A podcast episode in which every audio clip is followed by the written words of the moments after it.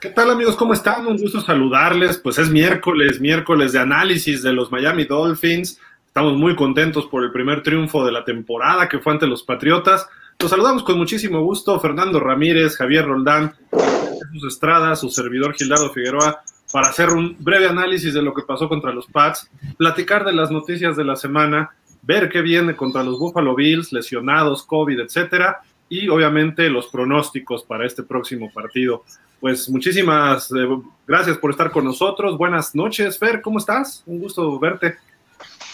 Hola Gil, Isra, Javi, igualmente un gran gusto estar aquí otra vez con ustedes para hacer ese análisis rápido de lo que será la semana 2, que es un juego difícil, pero bueno, vamos a darle. Javi, ¿cómo andas?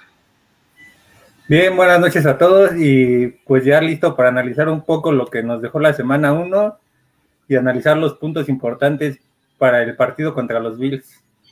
Como diría nuestro buen amigo Ricardo Bravo, los puntos finos. Nada más. Sí. Israel Hoy se quedó en tierra congelado por este por apoyar a tú al extremo. Israel Jesús, ¿cómo estás? Hola Gil, Fer, Javier, buenas noches, Dolphins. Pues ya listo para platicar un poco de la previa de eh, Bills contra Dolphins, ¿no?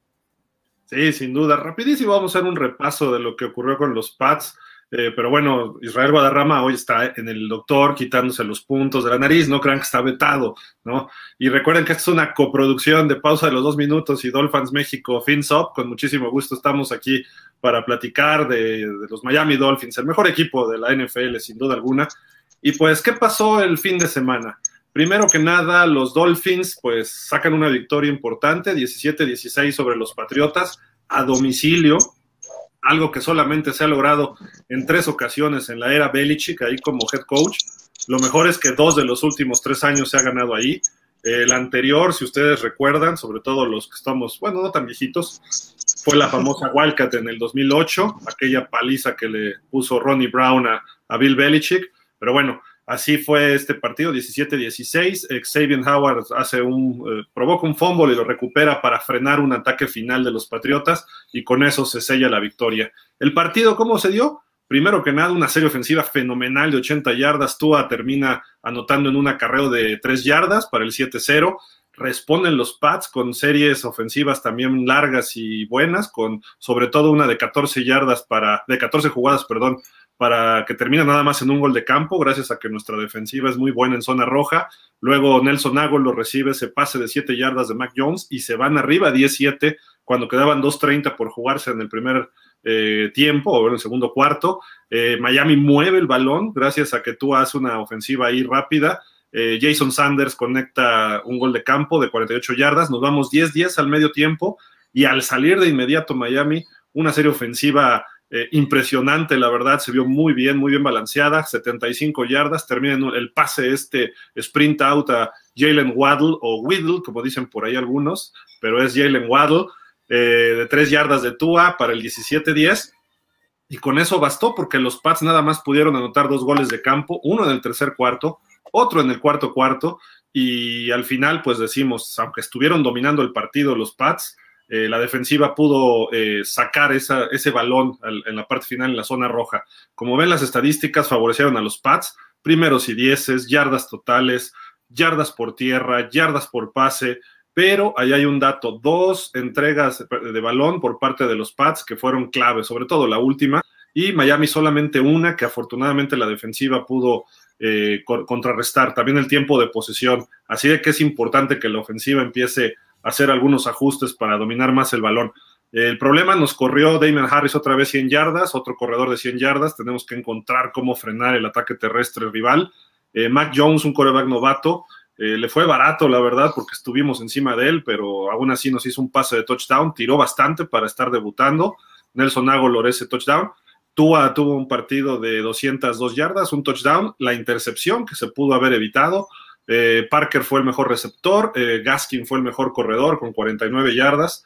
Y la clave fue la defensiva, ¿no? De que aunque no se logró ninguna captura, estuvo, Miami encima de Mac Jones todo el partido. Por ahí ya se había logrado una y fue un castigo, pero bueno, eso es otro asunto. Eh, y por su parte, pues los, los Pats Ahí ellos sí tuvieron una captura de Kyle Banoy sobre Tua y también una eh, de Uche y por ahí, no fueron dos nada más, fueron dos nada más de ellos. Eh, así de fue, este fue el resumen del partido, digamos, estadístico. Y pues vamos a empezar. Eh, Israel Jesús, platícanos, ¿cuál crees que haya sido la clave de que Miami haya ganado este partido? Yo creo que una de las claves, Gil, fue eh, como Miami lo viene haciendo, evitar tantos castigos, ¿no?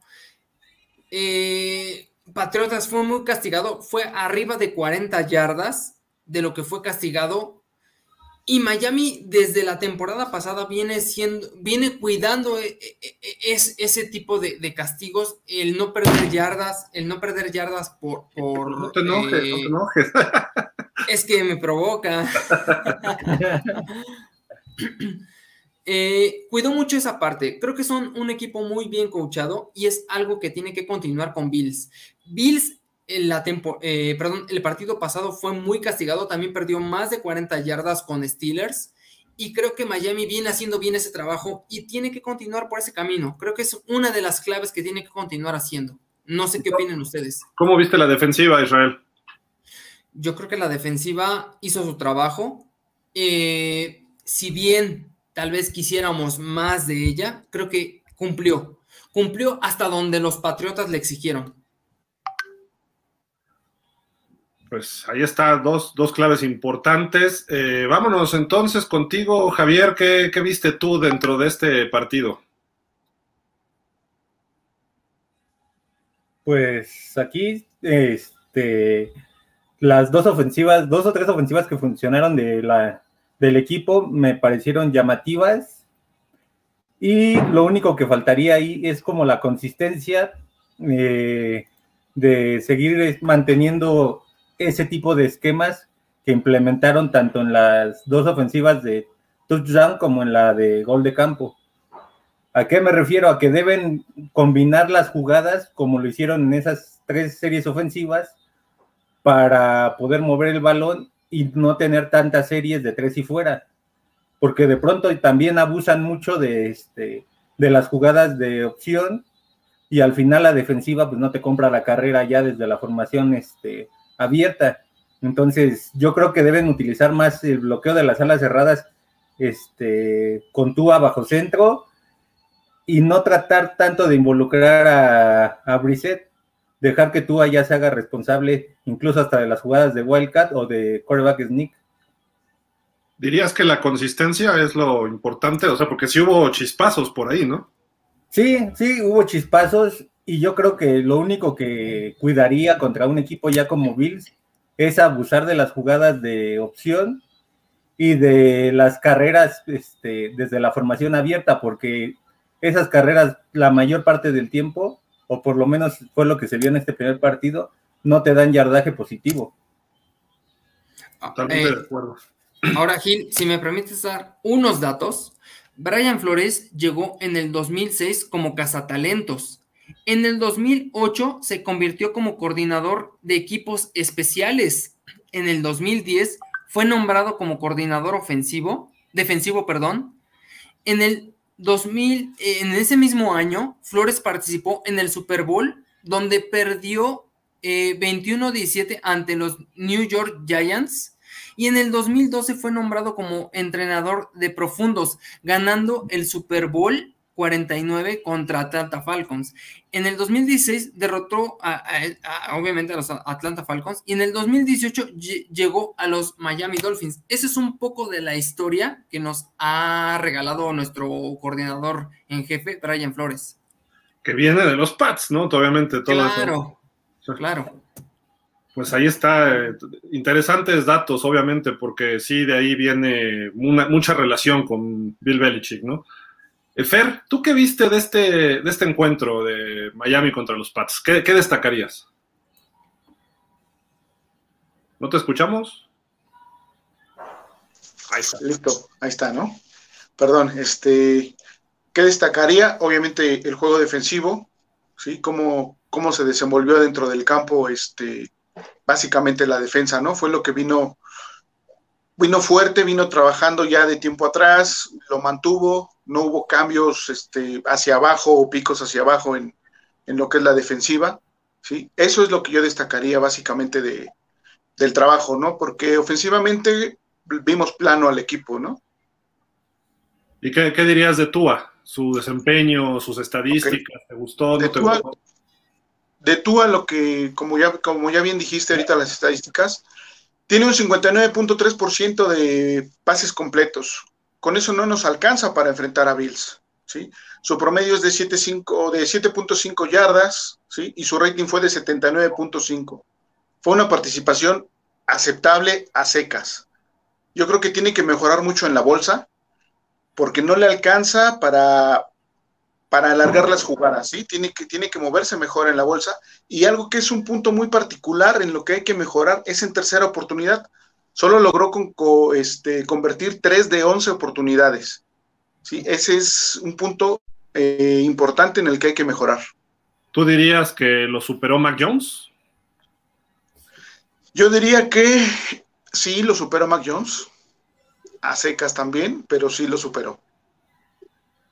Híjole, qué bueno que no esté Israel Guadarrama, sino que ya va a haber habido problemas. No, digo, hay que ser este, claros, sí se vio mejor Mac Jones, pero este, le alcanzó a Tua, que eso es, que eso es importante, ¿no? Sacar la victoria siempre va a ser importante, pero sí, con eso no nos va a alcanzar para ganar la Bills. Hay que exigirle más a Tua, que mueva mejor al equipo, que se mueva mejor él, que entre en ritmo, que haga que la ofensiva se, se conecte toda, y creo que con eso vamos a poder llegar a la victoria. Pues ahorita vamos a platicar del juego de los Bills. Eh, yo, yo, agregaría por ahí, eh, pues, se sacó ventaja hasta cierto punto de enfrentarnos a un coreback novato, Israel, de Matt Jones, que estaba debutando. Jugó muy bien el novatito, pero creo que en momentos importantes es donde Miami pudo contenerlo, ¿no? Sobre todo en la zona roja. ¿Cómo ves tú? Sí, a ver, Gil, si Matt Jones bien movió el balón por toda la zona del campo, realmente también en zona roja, Matt Jones le faltó. También Tua, de dos llegadas que tuvo en zona roja, dos concretó. Entonces, creo que ahí tenemos esa cierta ventaja. Mac Jones le faltó esa parte. Digo, es un novato a final de cuentas, ¿no? Entonces, creo que Tua en zona roja se vio muy, muy superior a lo que se pudo ver Mac Jones. Ahora, tampoco vamos a, negar que Mac Jones mostró cosas interesantes. Digo, los números no mienten, ¿no? Los números de Mac Jones fueron superiores a los de Tua. Entonces, creo que hay cosas que desarrollar o van a desarrollar incluso los Patriotas con Mac Jones, pero hoy Tua en zona roja, que es algo que nos tiene que tener tranquilos, se vio superior a Mac Jones. No sé qué opinan ustedes. De acuerdo. ¿Algo más? ¿Algo más que quieran agregar de este partido? Digo, ya fue, estamos a miércoles, eso fue el domingo, para ya irnos más de lleno con el inicio de la semana NFL, que normalmente son los miércoles, pero eh, algo más que quieran agregar del triunfo sobre los Pats, que pues a mí sí me dio gusto, ¿eh? la verdad, ganar en Foxboro. Fue por un puntito, pero un puntito es suficiente, ¿no? No, sé que, si ustedes quieran agregar algo por ahí. Yo creo que lo que representa la victoria como tal, aunque es semana 1, puede repercutir hacia nuestra semana 17, ¿no? Por ser, por ser divisional, por ser los Pats, por lo que pasó dentro de la división, creo que le podemos dar un valor sustancial un poquito más adelante. A lo mejor ahorita los fans van a decir, bueno, sí, le ganamos por esa semana uno, pero vamos a ver cómo se va desenvolviendo la temporada y nos puede representar tal vez este, el pase a playoffs, ¿no? Javier, como que todavía no está contento con la actuación de Tua, ¿verdad? no, no, pero pues, esperemos que conforme vaya avanzando la temporada, vaya mejorando. Sí, se, se, le vio mucho mejor, ¿no? Que el año pasado. Sí, sí, claro. Sí se vio mejor. Pues ahí está, amigos. Váyanos dejando sus, comentarios. Al final del programa vamos a leer algunos. Este programa saben que es muy dinámico, entonces este, no podemos extendernos tanto como en los martes. Pero ahorita vamos a cambiar un poquito de tema. Vámonos a las noticias, ¿no? A las noticias de la semana. Creo que la más importante es que Will Fuller ya terminó su sanción por haber dado positivo a ciertas cosas, ¿no? Eh, la cual aplicaron desde que estaba con los Texans el año pasado y pues eh, ya podrá jugar contra los Bills una ayudadita más, ¿no? Para, para tú a Tongo Baloa en lo que será este próximo domingo, ¿no? Entonces creo que eso es importante señalarlo. Y no sé cómo estemos en la lista de COVID y de lesionados, ¿no? Hay reportes por ahí de Racón Davis, ¿no? Que salió bastante mal. No, hasta ahorita no hay reportes. Racón Davis sigue en lo mismo de alrededor de cuatro semanas para recuperarse. En COVID, hasta ahorita no ha, no ha habido nuevos reportes, afortunadamente. Solo que salió de la lista Adam Shaheen, ¿no? El, ¿Shaheen? Fue Shaheen, ¿verdad? Sí, sí, sí, sí, el Tyren. Y sigue, y sigue ahí Preston Williams, ¿no? ¿En la de este, COVID? Sí, no, en no, lesionados. No, no, no. En la de lesionados está Preston Williams. Parece ser que lo van a activar, pero va a depender mucho de este qué movimientos hagan en, estos días para este, ver si hay espacio para él o nada más hay espacio para Will, Will Fuller con Racon Davis. Sí, así es. Yo creo que esta semana es preparación del juego contra Bills. Y si Will Fuller está al 100, van a preparar muchas jugadas que inclusive van a ser sorpresivas para los Bills. la velocidad puede ser un factor, ¿no? El próximo domingo, con Albert Wilson, con Jaquim Grant, con Will Fuller, con Jalen Waddle, y pues hasta Devante Parker tiene algo de, velocidad, una parte de las Torres Gemelas, eh, que pues bueno, eh, hoy, dijo eh, Brian Flores ya a sus muchachos les dijo, ya no vamos a hablar nada de los Pats, ya, se acabó, ¿no? Porque sí creo que emocionalmente fue un buen triunfo para los Dolphins dentro de la dentro del vestidor. Entonces, hay que pasar rápido eso porque vienen los Bills, ¿no? Entonces, ese es el mensaje que va para esta semana concretamente por parte de Brian Flores hacia sus muchachos. Y hoy lo dijo públicamente, dijo, ya, cerramos ese episodio y vamos a lo que sigue y eso suena muy, muy Bill Belichick, ¿no? We are on to the Bills, ¿no? O sea, estamos en los Bills. Pero bueno, creo que por ahí va esta, esta cuestión y pues se aplaude y obviamente Brian Flores hace esas cosas eh, de igual forma que lo hace Bill Belichick y es adecuado para los jugadores. Eh, rapidísimo para darles eh, pues ahí algunos comentarios, pues ya te estamos en Dolphins México FinSop, ya tenemos eh, una casa para lo que será eh, la temporada 2021, así como la tuvimos hace dos años antes de la pandemia. Eh, mandamos la invitación el sábado porque esto se concretó hasta el viernes muy tarde, pero todas las personas que quieran ir a, ver los partidos de los Dolphins, los domingos, lunes o jueves, cuando nos toque jugar, pueden ir a Buffalo Wild Wings en la Ciudad de México, en Acora Delta. Esto está en Obrero Mundial, donde termina Gabriel Mancera, donde empieza Monterrey por el viaducto. Ahí es como un triple cruce. Ahí está, es una pequeña eh, plaza comercial. No confundir con Parque Delta, que ese está sobre Cuauhtémoc, ¿no? Este está como unas cuadras hacia insurgentes. Es pequeñita la plaza y prácticamente toda la plaza hay un gimnasio arriba y abajo está el Buffalo Wild Wings, hay un Starbucks, Buffalo Wild Wings ahí. ¿De qué se trata? De que los que vayan nada más digan que van de Dolphins México FinSop para estar juntos, en, que nos coloquen en la zona de, televisión, donde hay más televisiones para ver los partidos, eh, nos coloquen juntos, porque hay otros, otros clubes de fans que llevan ahí también su, eh, que también eh, van ahí. Por ejemplo, este fin de semana nos va a tocar con los Bills. Entonces los Bills están ahí, la convivencia es muy sana, son a todo dar todos estos clubes de fans, yo los he visto, pero para estar juntos los, los Dolphins, ¿no? Ya sea hay una parte exterior o hay una parte interior donde hay unas pantallas muy grandes, entonces es muy recomendable. Eh, las condiciones, pues llevar algo de los Dolphins, llevarse a lo mejor un jersey, una playera, el color aqua o aqua, agua marina. Eh, sí, cualquier cosa de los Dolphins y decir que van de Dolphins México. Ya trataremos de credencializar después para que todavía haya una identificación. Lo hicimos hace dos años, pero este año no hemos podido hacerlo. Pero este, ahí la condición es que si vamos más 10 o más, nos hacen 15% de descuento en la cuenta total, sin promociones. O sea, si ustedes piden una promoción, la promoción va a ese costo. Pero si vamos 9, pues vamos a tener que pagar la, cuenta a lo que venga de la carta o de las promociones. Pero trataremos de ir más y yo creo que vamos a estar yendo más por ahí. Eh, pues ahí nos estaremos viendo, los que puedan ir este domingo, los que puedan ir el siguiente y así, ¿no? Pero tratemos de hacerlo una, una costumbre. Hay cuestiones sanitarias muy estrictas, les tomarán la temperatura, hay que ir con tapabocas, la, sana distancia, etcétera. Entonces, este, tratemos de, mantenerlas y pues ahí los esperamos todos los, los partidos de los Dolphins. Ahí, ahí están las puertas abiertas para en Buffalo Wild Wings a Cora Delta. Pues bueno, ya después de este aviso parroquial, como dicen, pues vámonos ahora sí al partido de los contra los Bills, ¿no? ¿Qué, qué hay de este juego? Pues hay bastantes eh, cuestiones que mencionar. Aquí están los Dolphins con una ventaja en la serie histórica de 60 victorias, solo 40, bueno, contra 49 derrotas y un empate. Eh, hubo un dominio de los Dolphins en los 70s fenomenal sobre los Bills. Eh, después los Bills en los 90s nos costaban trabajo y parece que otra vez nos están costando trabajo ya que nos han ganado los últimos cinco partidos.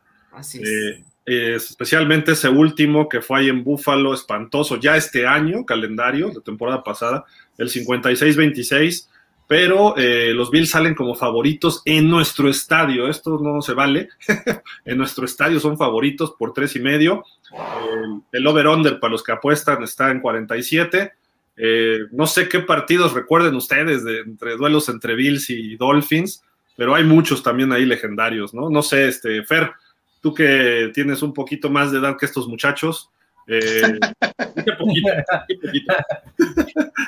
¿Qué, qué, qué partidos recuerdas tú por ahí de Bills Miami? ¿Qué partidos? Bueno, me gustan mucho los que en los que se enfrentaron Kelly con Marino, obviamente. Sí, eran, eran juegos 100% aéreos era toma y daca, anotaba uno, anotaba el otro. Sí, uno en particular ahorita no se me viene a la mente, Gil, pero este, básicamente esas series entre, entre Kelly y Marino eran espectaculares, ¿no? Javi, ¿tú tienes alguno en tu recuerdo por ahí? No recuerdo bien el año, si sea 2002, 2004 por ahí, este, pero es en el que Ricky Williams creo que hace entre 200, 250 yardas en la nieve. Ese fue de mis primeros partidos que recuerdo bien y, y sí, este, la verdad sí fue un excelente partido. De acuerdo. Israel, ¿tú? ¿Alguno? Híjole, Gil. Yo te mentiría, te digo, ay, tengo de atrás. Yo el más reciente, al menos que tengo, fue el de la temporada pasada, donde nos ponen una barrida excepcional. Ah, pero ¿cómo es eso? No, ¿cómo te acuerdas de ese? Sí. No, no, no. Desgraciadamente, yo creo que ese fue uno que me ha marcado y me va a seguir marcando y lo voy a seguir recordando. Y creo que vamos por la revancha. Ya ves Vamos por qué metamos a Isra y ahí vas tú. No, bueno, que dice Javi, también me recuerda uno de J.I.I. en el 2016, que con ese obtuvimos, creo que el boleto a playoff, bueno, ya se había obtenido contra los Jets, pero ese fue como Ya. que asegurar, que también tiene Sí. 200 y pico de yardas, una cosa así, no, no tantas, las 200 había sido en Miami, pero ese juego en Buffalo cerró la temporada y creo que fue la última vez que barrimos a los Bills, eh, pero Sí, Obviamente sí. con Marino y Kelly hubo partidazos. Ese juego en la nieve en playoff que también lamentablemente perdimos, pero eh, Marino hizo un regreso fenomenal en el 90. Eh, también por ahí hubo uno de 1984, eh, 85, perdón, que Miami necesitaba nada más ganar para tener el campeonato divisional y le ganó 31-0 a los Bills nada más en el Orange Bowl. Eh, pero bueno, esos son recuerdos ya muy, muy, muy viejos. Pero bueno, vámonos ya a este partido. Eh, Israel Jesús, platícanos, ¿cuál sería un punto clave para este partido? ¿Qué crees que sea algo vital para poder, eh, pues, que Miami pueda salir avante en este juego? Gil, yo creo que uno de los puntos clave, y, y- y abro la pregunta, ¿quién no quiere ver a un Tua recargado? ¿Quién no quiere ver a un Tua de segundo año? Yo creo que todos los Dolphins quieren ver a un Tua mejor de lo que vieron el año pasado, y se le tiene que exigir. Si bien Tua tuvo un récord ganador de la temporada pasada, hoy se le tiene que exigir más. Hoy tiene que dar esa demostración de un coreback de segundo año. Entonces, ¿qué es lo que se le tiene que exigir?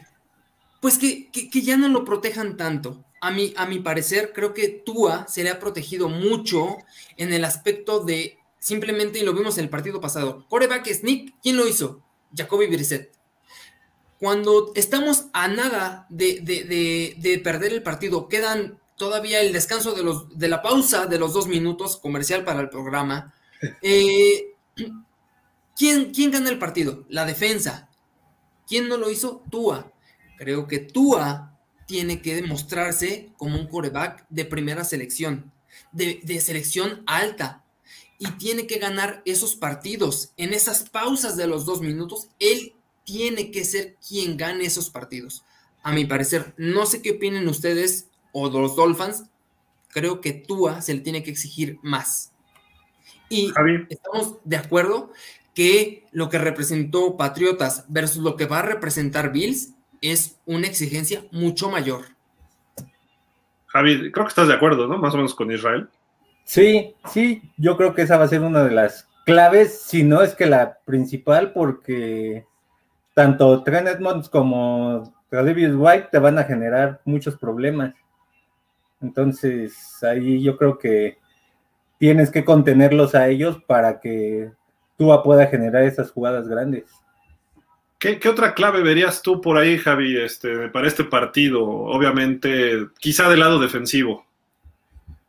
Pues lo que hizo Pittsburgh en la segunda mitad, este, empezar a presionar a Allen. Y Miami tiene el material a la defensiva para, ya sea con los tres frontales o los cuatro linebackers que utiliza, este, presionar mucho a Allen. En una de esas, hasta disfrazar de pronto una que otra carga, ya sea con Eric Rowe o este o Javon Holland, porque ese tipo de cosas metió en, muchos problemas a, a, Josh Allen. Ya toda la segunda mitad, este, su centro y sus dos tackles sufrieron para contener a la defensa de, de Pittsburgh. Entonces yo creo que ahí va a ser una de las claves de tratar de presionar a Allen al grado de que ya cometa los errores que cometió en el partido contra Pittsburgh.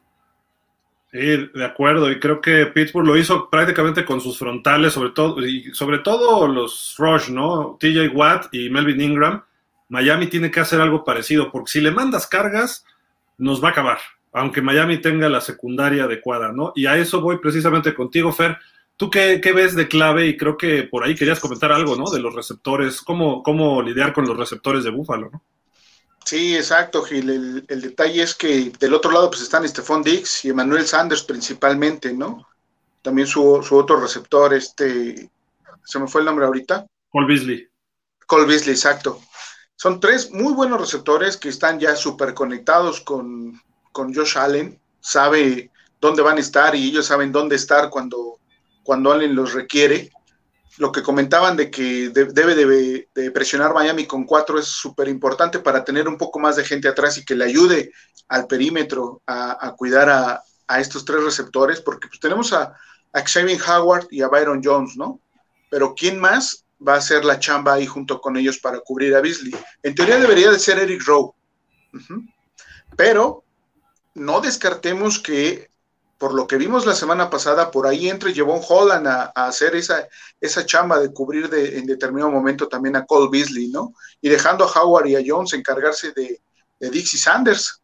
Probablemente ahí esté la, la llave para poder contener de buena forma, porque no creo que los paremos y vamos, evitar que nos anoten, creo que sería un poquito aventurado. Probablemente nos, nos puedan hacer una, o dos anotaciones, ¿no? Creo que sería lo aceptable dentro del, trabajo defensivo por pase.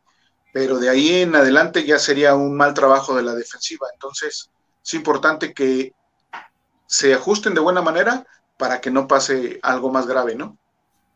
De acuerdo. Y hay un factor, digo, jugarán a Binogini, ya que el año pasado lo quemaron feo ahí, este Dix. Sí. Eh, esperemos que no, que no pase creo. nada más, pero que si juega, que juegue bien. Eh, ¿Qué otro? Hay Justin Coleman, hay otro corner por ahí, bueno, McCarthy, aunque está jugando más como safety. Eh, ¿Quién más? Brandon Jones pudiera estar. Eh, suena interesante, ¿no? ¿Qué va a hacer Miami para cubrir estos receptores? Sí, el ajuste que haga ahí este, el coach en, el aspecto defensivo va a ser interesante porque podría poner a McCarthy, ¿por qué? Por la experiencia.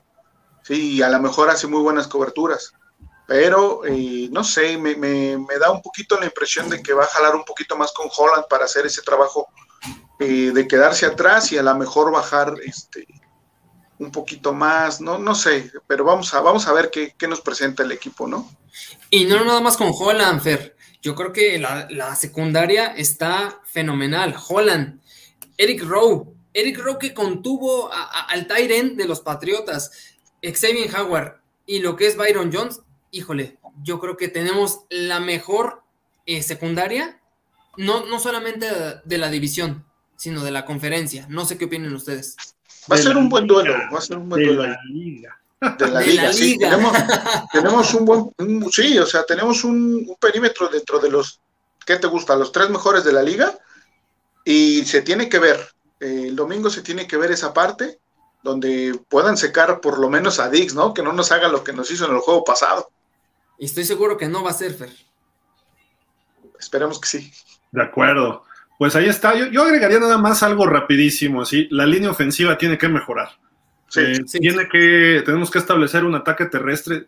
Probablemente tengamos que ir al aire mucho, pero eh, se tiene que correr bien. Eh, quizá no en tantas ocasiones, pero tienes- tenemos que ser más eficientes. Quizá como el último drive o el primero del segundo, perdón, el primero del partido, donde de repente sí había escapadas de siete yardas o una cosa así de Gaskin o de Ahmed.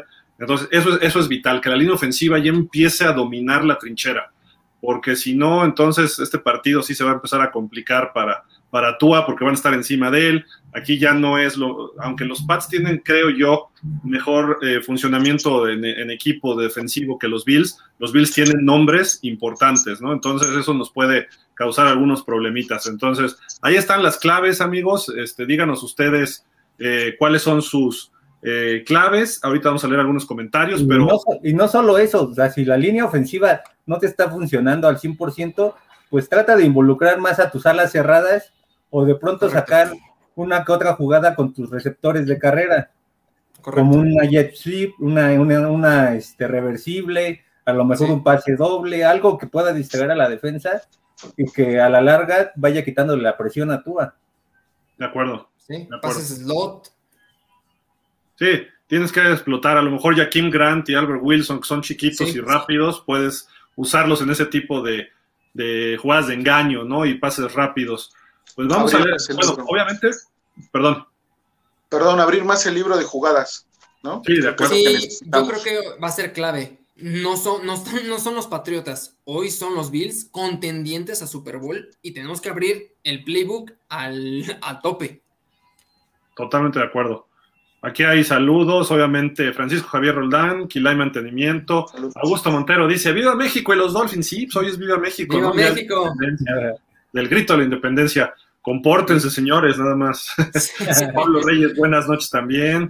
Eh, Rafael Rangel, saludos, Gil, Javi, Rafael, todos los escucho mucho. Saludos, Rafa.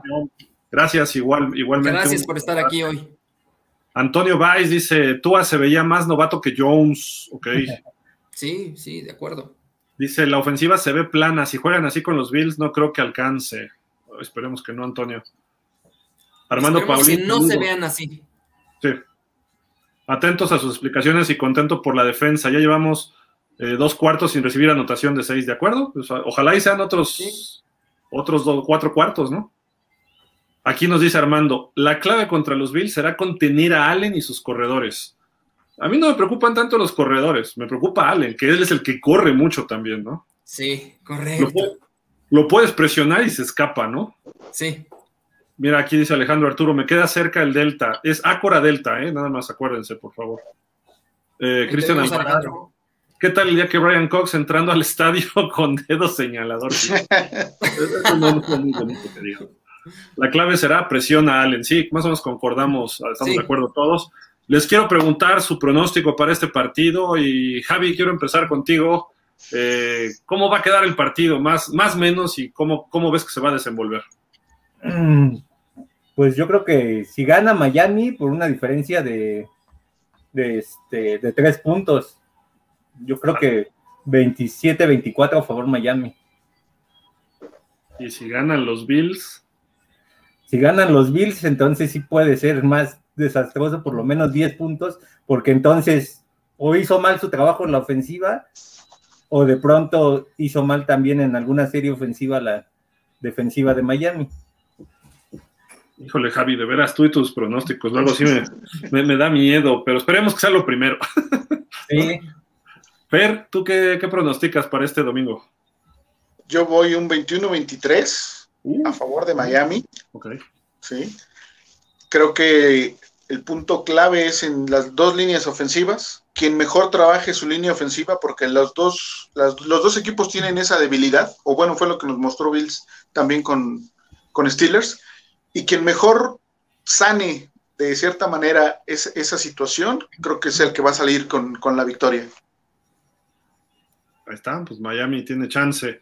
Israel Jesús, ¿tú, qué, ¿tú crees que sea como el juego contra los Pats, así de cerrado, apretado?